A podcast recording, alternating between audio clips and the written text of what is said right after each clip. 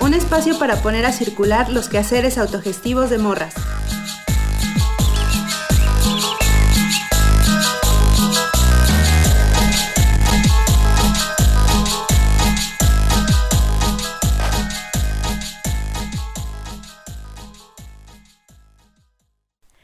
Hola, buenas noches. Yo soy la tetera y estamos en, en su capítulo de Chambitas Extramuros sin Fronteras. Acá estamos con, con Ale de Corazón de Árbol en el barrio de Texquedó, en San Ildefonso, Amialco. ¡Chambitas! Bueno, pues está aquí, estamos en la edición de Chambitas Extramuros. Vinimos a la comunidad de Texquedó, en Amialco, a visitar a una mujer pues súper chida, ¿no? Con una chamba pues muy importante y muy significativa. Entonces, este, pues se las voy a presentar y que nos cuente un poco pues de lo que ella hace, ¿no? Y, y cómo ha llegado a, pues qué la llevó justo a estar haciendo un trabajo que, que es para todas y todos. Y ella es Ale, Alejandra. Buenas noches, ¿cómo estás, Ale? Hola, buenas noches. Pues mi nombre es Alejandra García Santiago, como ya ustedes me conocen. Este, y ya vamos para tercer año este tipo de, de trabajo que estamos llevando a cabo. Pues lo inicié más que nada por la sencilla razón de que un día llego y veo prácticamente el cerro quemado y pues son varias hectáreas los que lo que se quemaron y entonces en ese momento pues me sentí mal, triste al ver que pues yo siempre he dicho que es mi cerro porque aquí literal nací. Tengo 38 años de edad y eso es lo que siempre he visto el, cerro este más bien yo he hecho del cerro mío porque he subido, bajado, he caminado y por he leñado, solo simplemente ir a visitarlo verlo devastado, la verdad es que sí me, sí me lastimó, me dolió. Y en ese momento yo le dije a mi hermana, oye, es que no creo que vamos a dejar que se acabe nuestro cerro. Hay que hacer algo. Y pues en ese momento empezamos, recuerdo bien que fue un mes de, de junio, ya estamos a tres años, no me acuerdo la fecha exacta, pero sí fue el mes de, de junio que tomamos esta iniciativa y de que le pregunté a ella que si me iba a apoyar en este que no sabíamos si iba a funcionar o no, pero me dijo, sí, a lo que tú digas, vámonos. Y mi sobrinito prácticamente ha venido creciendo con nuestro proyecto, porque pues él era un bebecito. Y desde bebecito que todavía no, no caminaba, gateaba apenas cuando lo empezamos a subir a, al cerro. Y pues el primer año plantamos 6.000 mil árboles. ¿Qué, Este, ¿Qué, árboles están plantando, Ale? En el primer año fueron puros este, pinos y cedros y un poco de fresnos. Ajá. Pero ya posteriormente, viendo este, que sí es bueno plantar pinos, sí.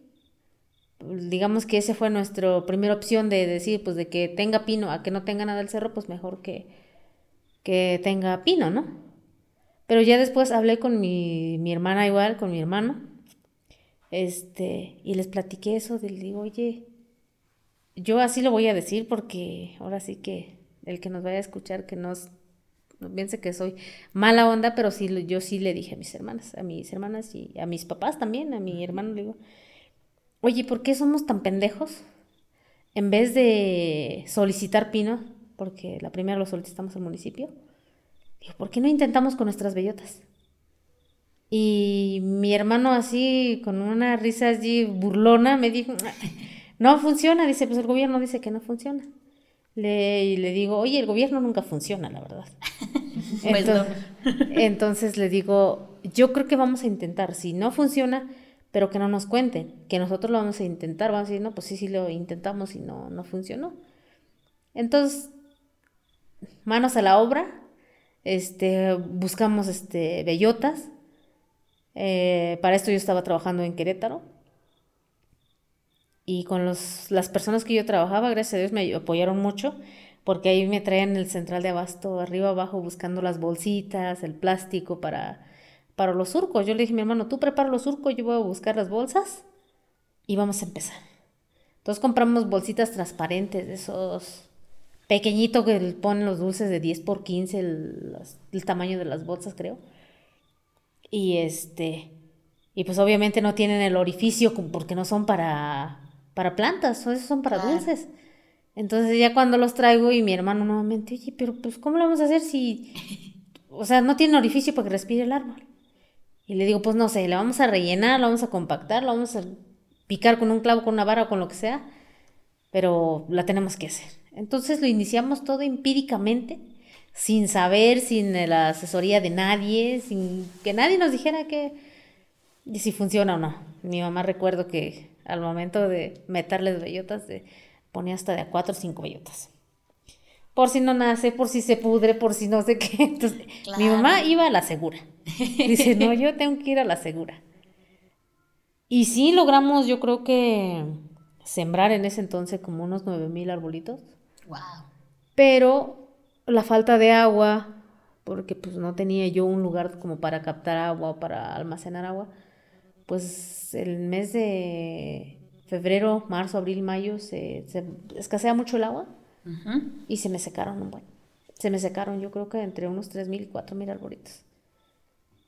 Pero no obstante, pues trasplantamos 5.000 mil nativos, que es un hecho. No se van a lograr todo, ni pinos, ni cedros, ni fresnos.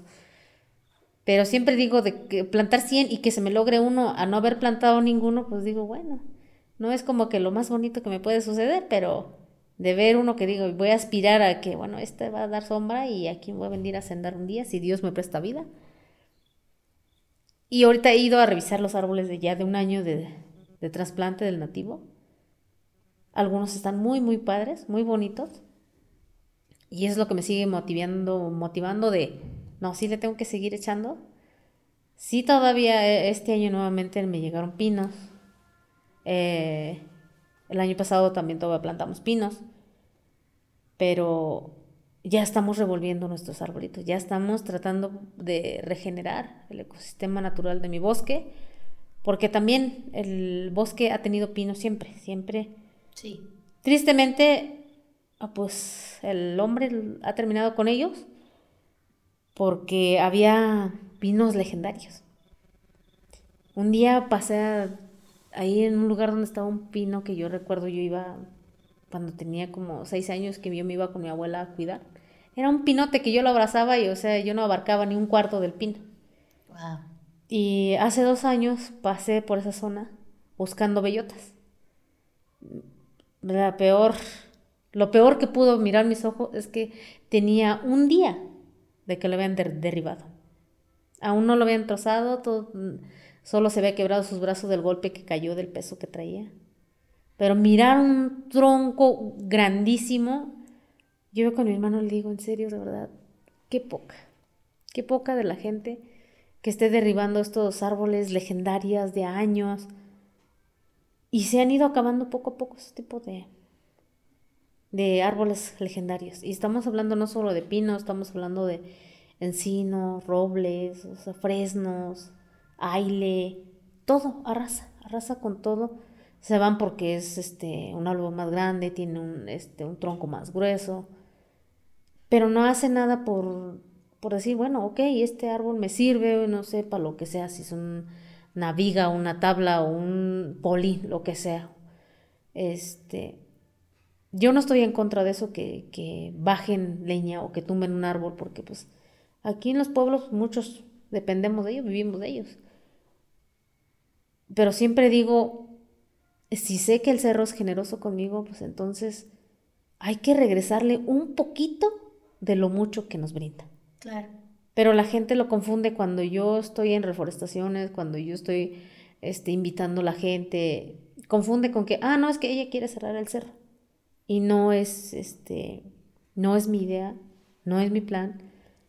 Lo que hasta ahorita sigo buscando es que sí, de alguna manera el gobierno Apoquine, porque los trabajos que realizamos viene siendo desde brechas, podas, recolección de tierra, este, las bellotas.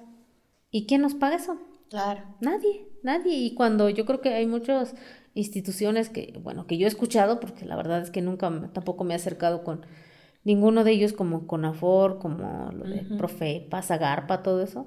Ellos son los que deberían de encargarse de cuidar eh, los bosques.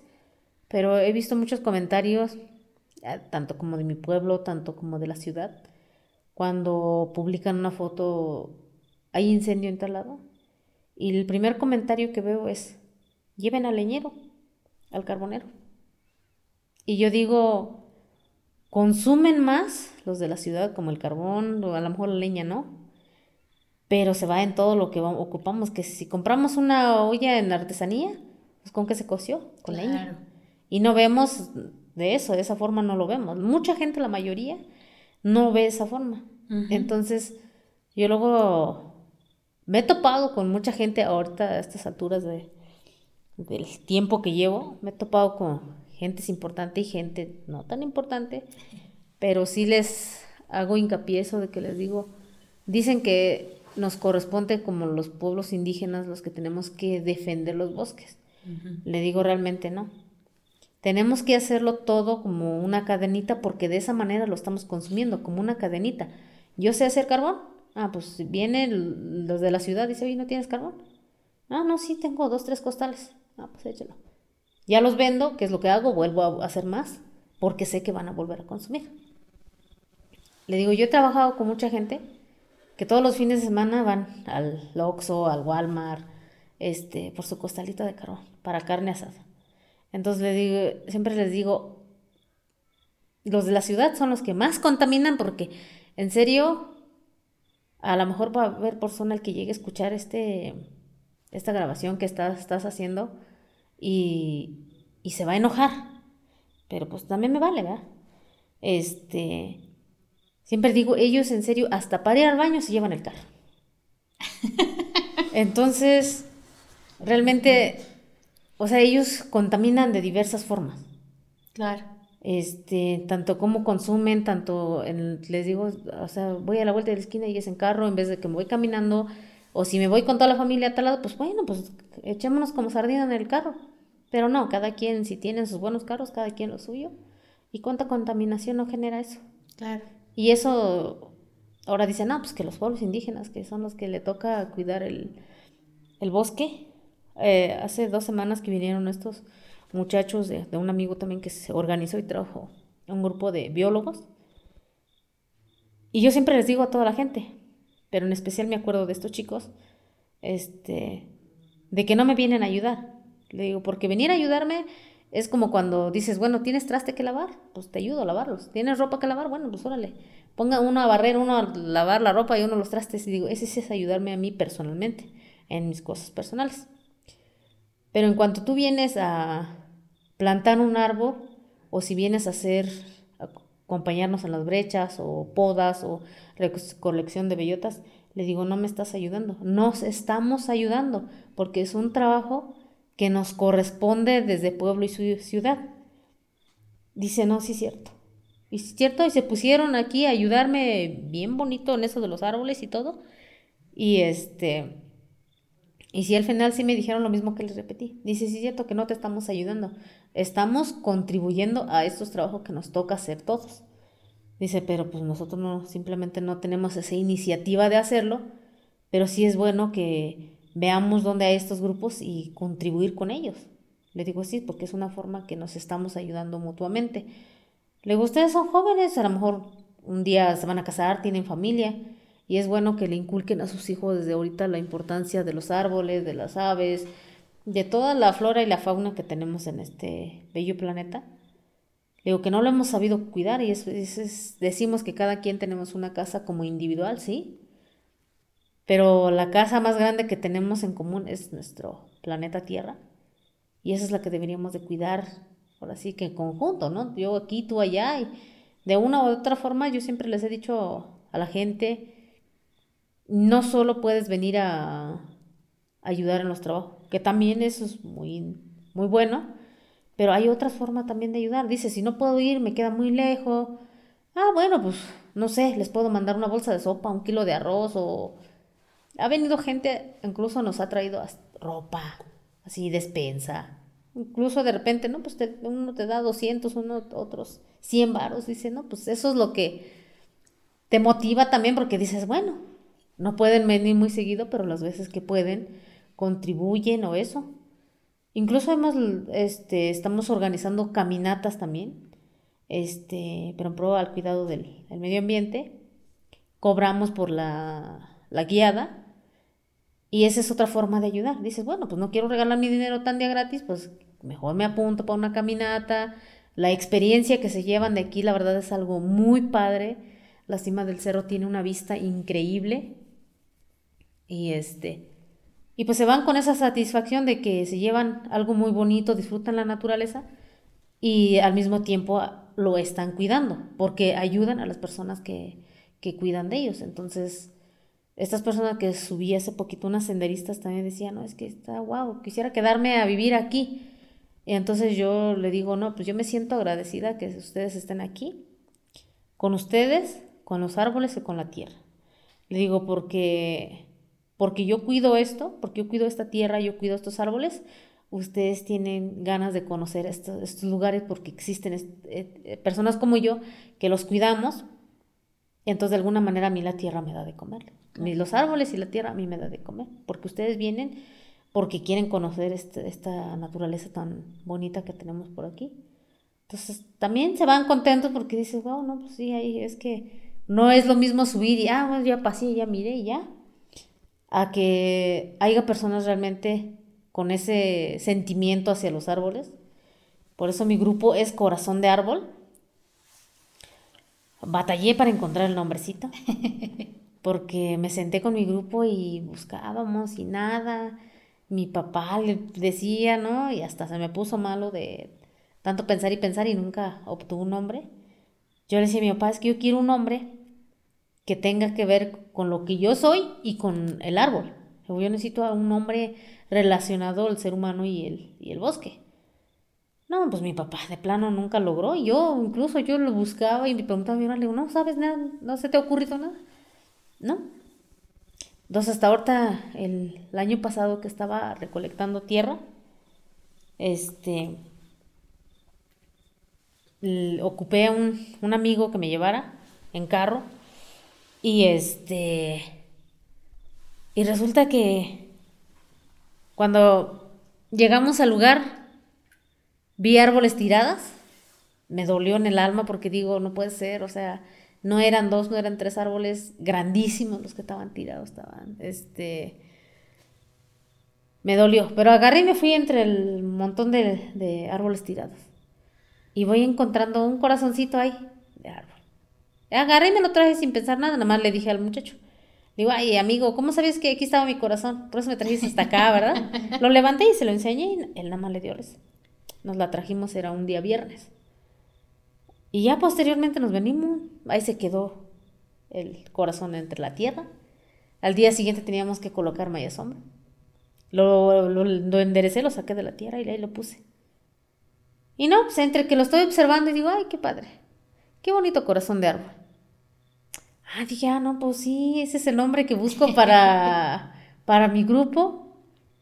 Y lo compartí por Facebook por los conocidos que me han estado echando la mano también este reforestación.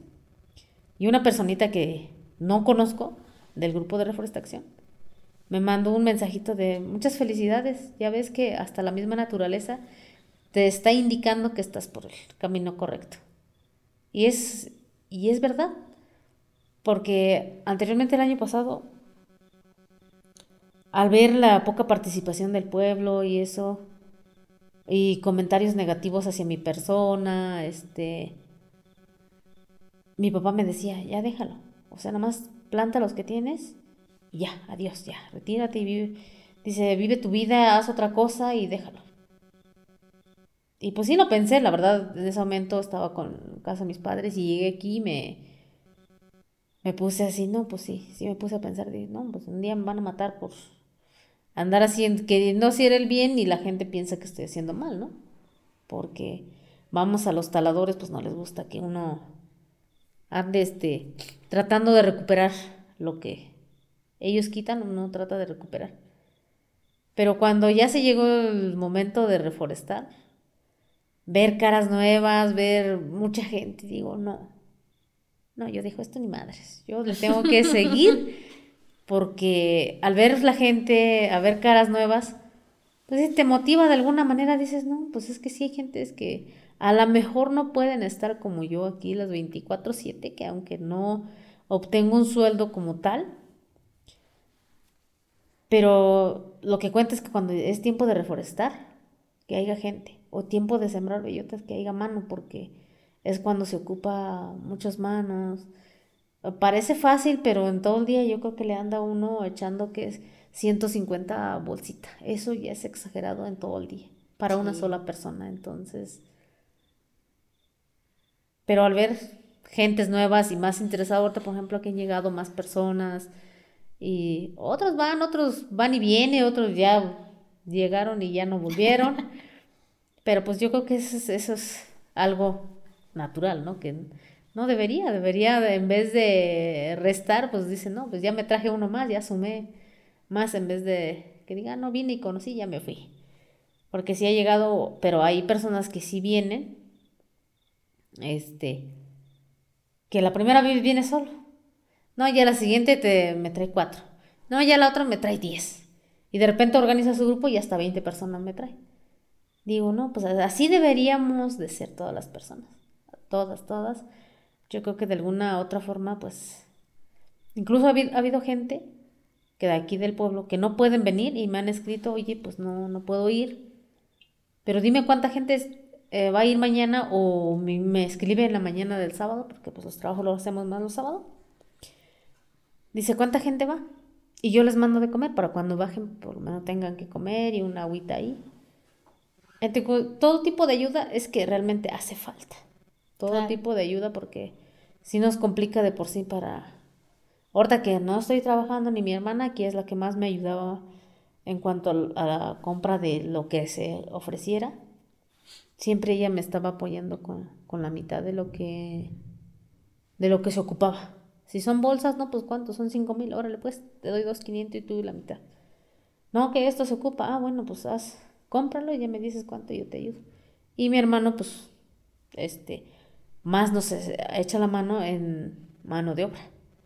Entonces ya nosotros nos encargábamos más de, de lo que es cuestión monetaria, pero mi hermano es el que si hay que hacerlo surco, pues ahí la que tiene que estar. Entonces, este, y poco a poco vamos avanzando. Ahorita me siento, no, muy contenta porque no se lograron los árboles que yo hubiera querido que se lograran. ¿Cuántos árboles querías que se lograran? Eh, para este año que temporada.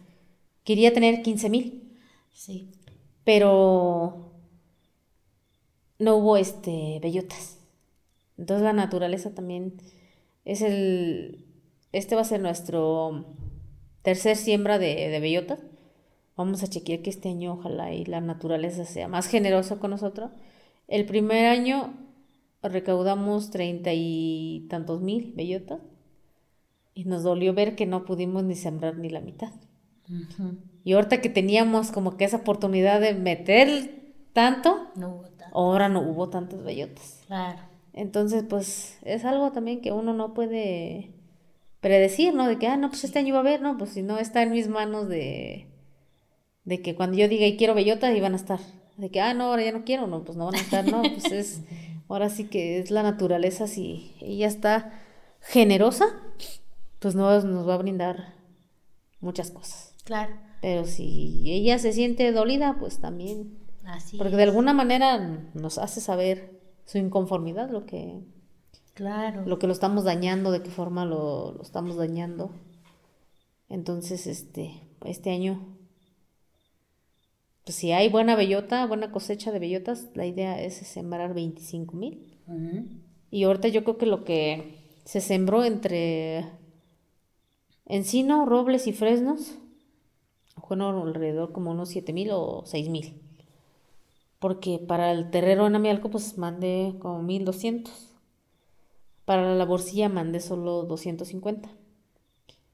La idea también con ellos es interactuar un poquito de los árboles que hay. Entonces Reforestación me mandó 9000 pinos, que son los que ya se plantaron. Y se plantó como unos mil de los nativos que tengo. Estamos hablando de un aproximado de 10.000 arbolitos este año, es lo que se ha sido. En lo que va de las lluvias.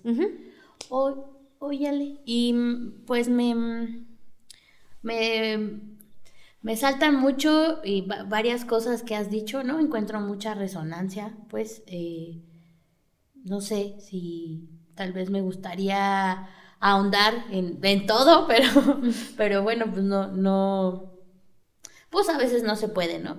Pero por ejemplo, no sé si mencionaste de cuando ibas de niña, ¿no? A un a visitar este pino no ancestral. Entonces, para ti justo la tierra, ¿no? Y por lo tanto el cerro y los árboles van ligados a, la identidad, ¿no? O sea, es, también una extensión de, tu cuerpo, de tu territorio. ¿Cómo, cómo, cómo se vive eso, ¿no? O sea, cómo de estos recuerdos, cómo los lo sientes tú, ¿no? O sea, si va ligado, o sea, si la tierra da identidad de quién es una, o una es la que va por ahí, ¿no? Cachando, moldeando a la tierra, ¿tú cómo lo ves? Yo digo que la tierra sí nos da identidad. Yo creo que de repente yo me pongo a analizar lo que he vivido, cómo lo he vivido, lo que he recordado siempre y de alguna manera siempre siento que tengo esa conexión con la tierra, siento que tengo un no sé qué, no puedo explicarlo como tal. Pero, o sea, paso con un árbol o toco un árbol, no necesito necesariamente abrazarlo. El simple hecho de sentir las hojas, este, o pasar y más pasarle la mano. Ah, para mí este es como platicar con el árbol de alguna manera, es saludarlo, porque muchos dicen que no, el, los árboles no, ¿cómo te puedo explicar? Que no son cosas vivas que puedan este, tener un sentimiento. Eso es mentira.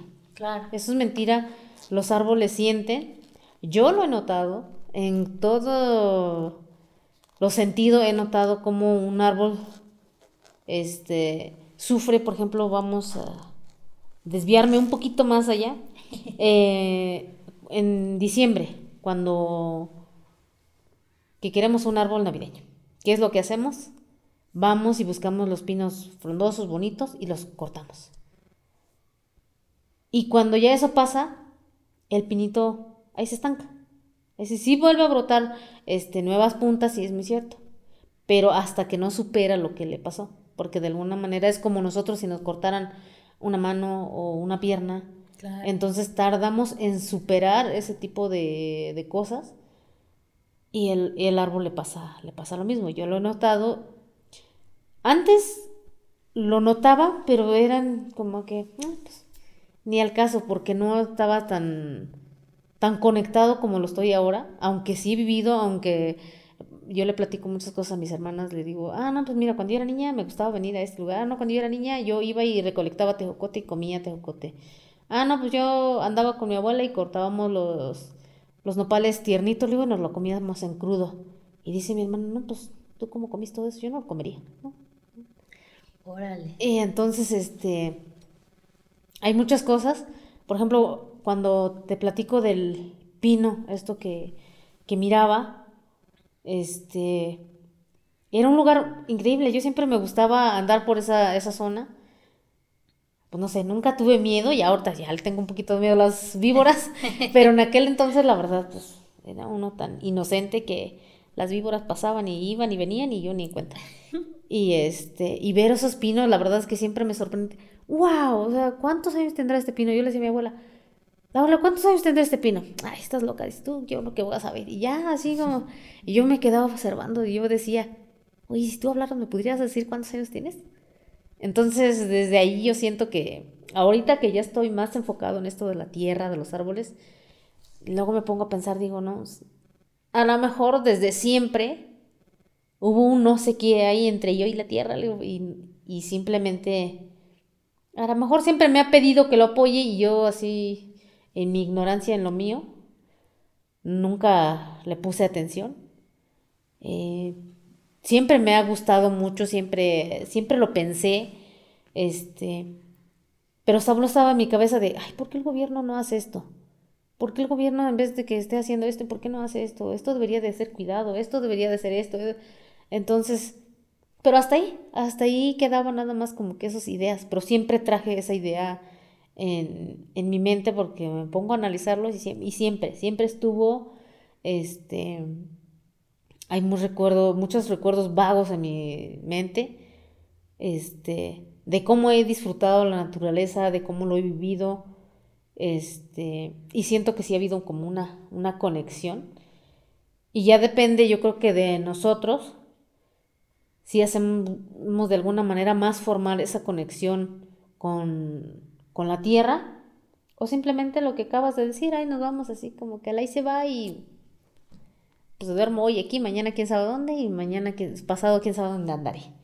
Entonces yo siento que yo creo que de alguna manera los arbolitos siempre me han dado raíces, nomás que yo soy el que ando desclavándome de aquí para allá.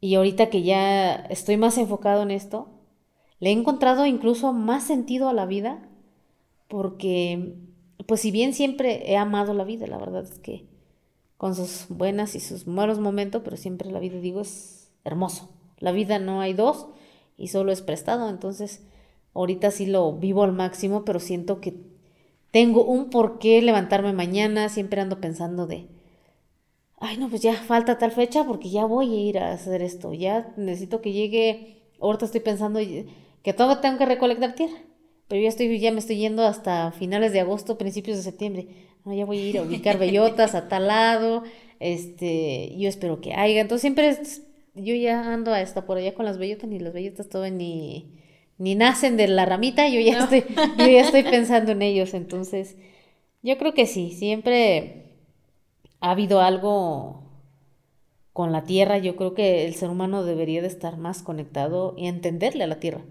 Porque realmente la mayoría es que la vivimos a, ah, me estorba esta planta y ya. Claro. Este árbol también, vámonos, pero no, realmente cuando pisamos, no, me voy por los racers que luego suben aquí y hacen su desastre, Dios mío.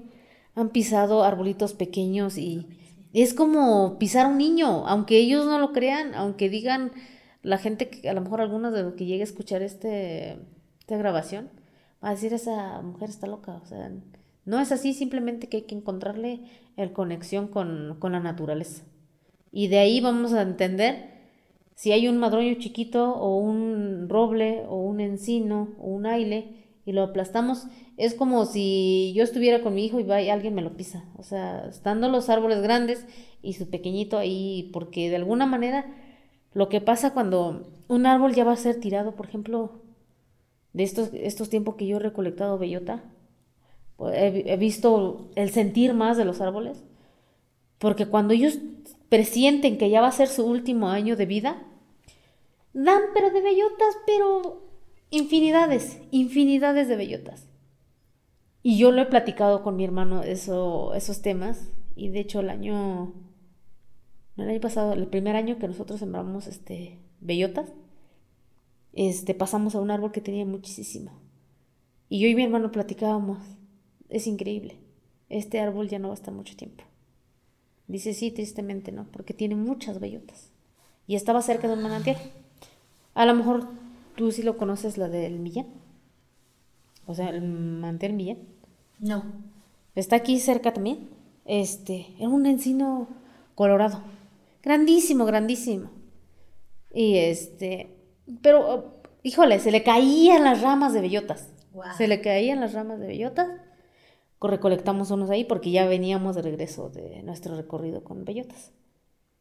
¿Qué es lo que pasó? Pasó algunos meses y el árbol ni sus ramas estaban, más un tronco grandísimo que dejaron ahí porque no lo pudieron ya llevar.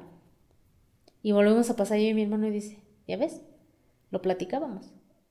Trató de darnos su semillita, es más, aventó semillas por todos lados para tratar de que alguno de sus... que no se perdiera su descendencia de ese árbol, pues. Claro. Esa es la idea de todos los árboles. Desafortunadamente no los entendemos. Desafortunadamente no sabemos hablar la idioma de esos arbolitos. Claro.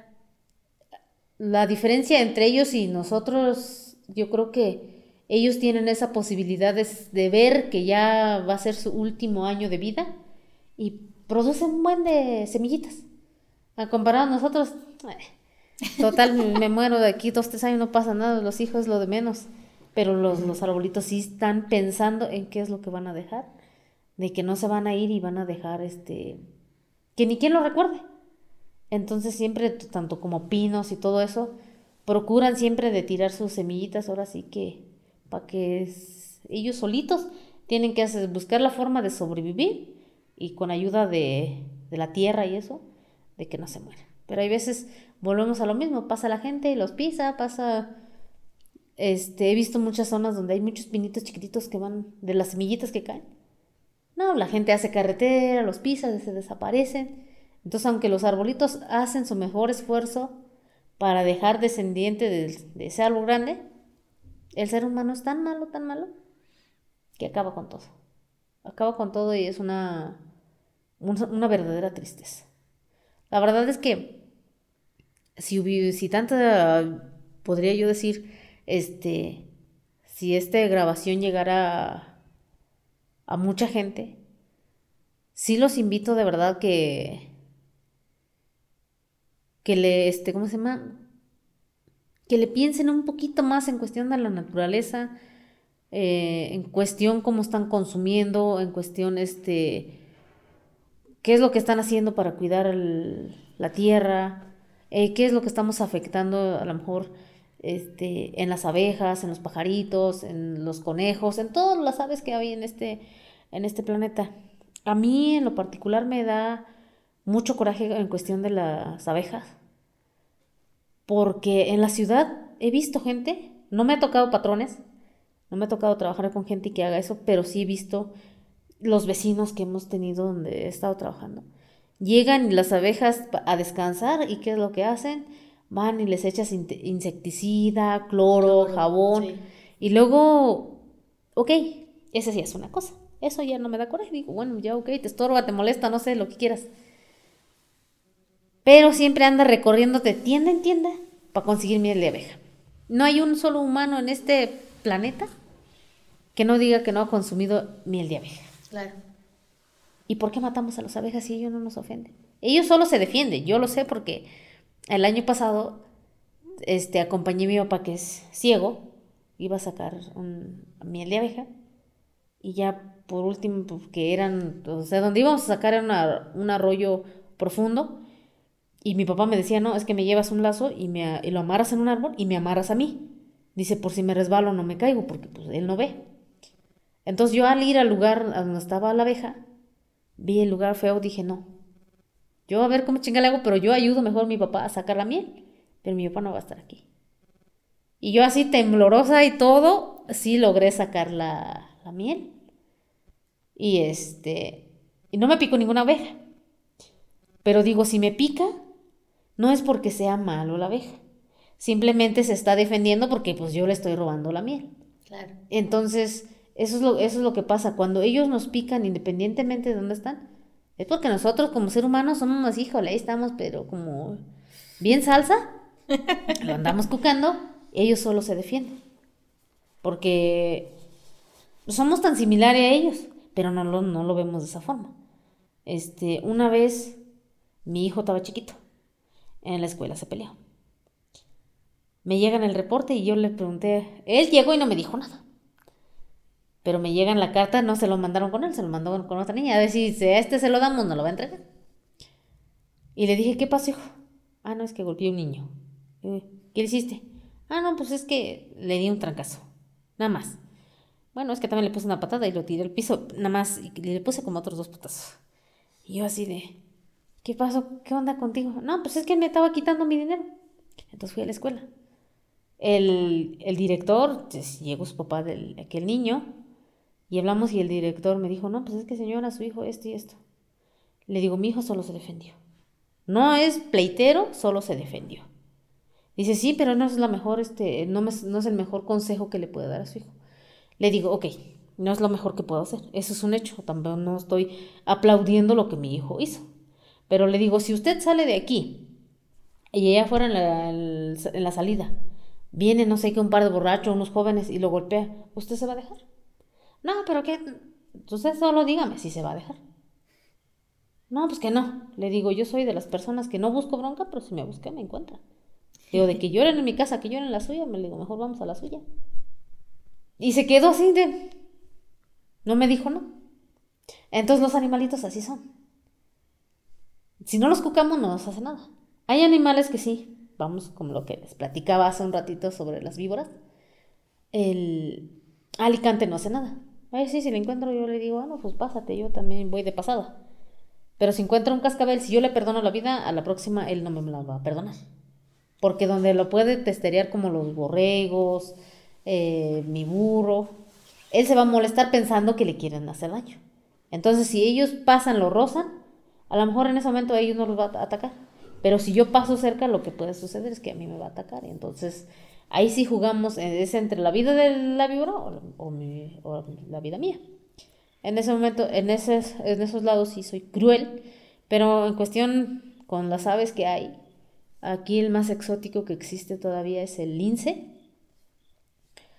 Este, hay una variedad de pájaros que la verdad no me acuerdo del nombre de todos, pero por ejemplo está el, el, el águila, que aquí hay dos, una blanca y un colorado, no sé cuál es el águila real, la verdad. Desconozco, pero hay, hay esos dos. Y este, el, el correcamino también todavía por aquí, aquí mira, este, por ejemplo, el conejo, la liebre, el zorrillo, la zorra, el armadillo, este, hay, hay mucho, mucho, mucho de esas variedades de animalitos. Y de pájaro, pues ahí sí hay una infinidad. Hay una infinidad desde el gorrión azul, el rojo, el sensoncle, el mulato, el jilguero, el dominico. Hay un buen que yo creo que sí. Necesito hacer una lista para acordarme de, de todos. Algunos no me sé su nombre en, español. Uh, solo algunos sí.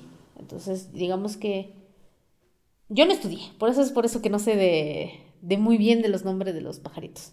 O sea, duras y llegué a segundo años de, de primaria a aprender a hablar un poquito el español porque yo no hablaba español, hablaba este otomí. Eh, digamos que he perfeccionado un poquito mi, mi español a raíz de mi trabajo. Salí a los 10 años a, a trabajar en casa, nunca se me va a olvidar porque nunca me pagaron el día que de los meses que trabajé. Ay, hombre. Y este, entonces algo que nunca, yo creo que siempre lo voy a recordar de que, ah, sí empecé a trabajar los 10 años, pero no me pagaron. Y este, fueron como unos dos, tres meses, yo creo que me tuvieron por allá. Me fui con los zapatos rotos y regresé más roto de los que ya estaba, porque pues el tiempo, si aquí solo los utilizaba como para salir, disque, y eso que estaban rotos. Y ya, ya pues lo tenía que utilizar todo, todo el tiempo, era con eso trabajas y con eso estás y con eso. Entonces, este, con eso regresé a mi casa.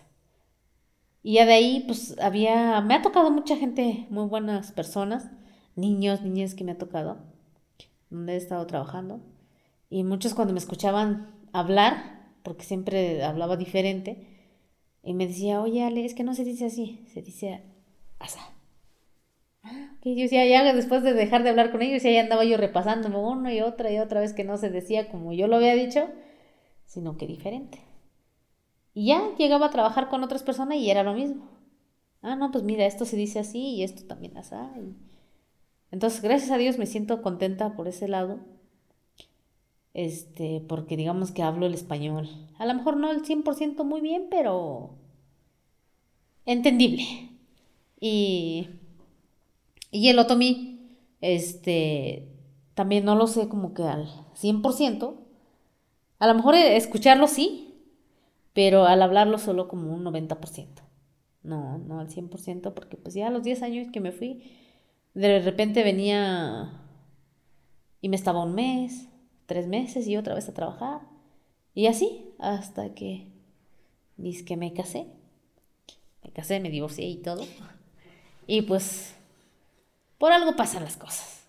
Hoy estoy aquí cuidando, defendiendo la, la naturaleza. Creo, yo creo que de alguna manera, haciendo un recuento, yo creo que esto es lo que debería haber hecho siempre, esto es lo que siempre me llamó la atención. Digo que siempre yo me preguntaba por qué no hacen esto, por qué no hace el otro. He visto manantiales tan sucios, llegan y tiran todo su desastre la gente, ropa, pañales. Y nos ha tocado ir a limpiar manantiales. Pero como hoy lo limpiamos, mañana llega gente y tiran botellas, basuras. Y digo, es increíble el, ser humano. O sea, no, porque estoy viendo el lugar limpio, no lo voy a dejar igual. Oye, yo siempre digo, ok, si no puedes quemar tu basura, si no se puede reciclar, bueno, llévalo en tu casa a ver qué le haces por allá, lo haces de colchón o a ver. sí. Pero no, mucha gente, el otro día yo iba manejando, iba un cochecito delante de mí. Yo que estaría tomando refresco, pues lo único que, que hizo, nada más sacó la mano y tiró la botella. Yo dije, no, pues no quiero no problema aquí, porque aquí me van a zarandear, pero, pero sí con ganas de mentarle a medio mundo ahí lo que hacen.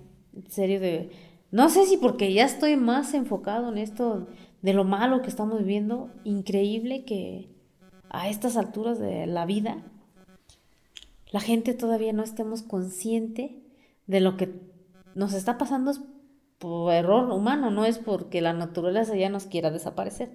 Nosotros mismos estamos acabando con nuestra casa, que es el planeta Tierra. Entonces, este, muchos se quejan de la escasez de agua, que si ya no llueve, que si hay mucho sol, que si luego el viento. Pero no, nunca nos echamos la culpa a nosotros. Es más fácil decir, ah, no, es que es el gobierno. No hay agua, ah, no, es que el gobierno no nos lo quiere dar. Ah, no, pues porque es rojo y nosotros somos verde. No nos quiere mandar agua. Ahorita que andaban en campaña andaba un señor alegando que si él llegaba a la presidencia, que él se iba a encargar de llenar los mantos acuíferos. Y yo así como de, esperé que llegara aquí a mi comunidad. No me la topé, por ahí me dijeron que llegó, pero, pero no, yo le iba a preguntar cómo le iba a hacer, por qué se está esperando hasta llegar como presidente, por qué no lo hace ahorita si tiene ese, ese poder de llenar los mantos acuíferos. Porque yo siempre le he dicho a la gente, es que no le eches la culpa al gobierno. Primero fíjate tú cómo consumes tu agua, porque nos basamos en decir, ah, yo pago mi recibo, yo puedo tirar el agua que yo quiera, cuando no es así. Ok, tira todo lo que quieras, pero mañana no te quejes que falta agua. O estás acabando con los árboles, que es lo que va a pasar, que se va a secar el cerro y los mantos acuíferos menos agua produce. ¿Por qué? Porque la tierra está seca. Aquí en todos los pequeños manantiales que hay aquí cerca, años atrás estamos hablando de hace como 20 años o más. No, hombre, agua todo el año, pero una abundancia, muchísimo. Ahorita ya la gente se queja de que no, es que ya no nos llega agua. Algunos es administrado por el gobierno. Algunos no. No pagan el agua. Entonces yo digo, cuando lo administra el municipio, dices, bueno, pues a lo mejor un día me va a mandar, un día no. Porque ellos se encargan de bombearlo. Pero los que solo el pueblo se administra, ¿por qué se quejan de que no hay agua? Ahí nadie dice, no, pues es que le cerraron la válvula o qué sé yo, si ni válvula tiene. Ahora sí que le llega al, a cómo produce el, el manantial. Pero no, es más fácil, no, es que el gobierno, es que esto no es cierto. Estamos acabando con nuestros bosques y eso es lo que está pasando, que la consecuencia es que no hay agua. Claro. Y pues es muy triste. Pero pues eso es lo que yo pienso. A lo mejor les digo, mucha gente va a decir, no, hombre, esta ya le patina el coco. ¡Chambitas! Y la que me enseñó fue mi abuelita a ser partera, ser hierbera. Mamá, a mí me decían la bruja. Mamá, a mí me decían la bruja.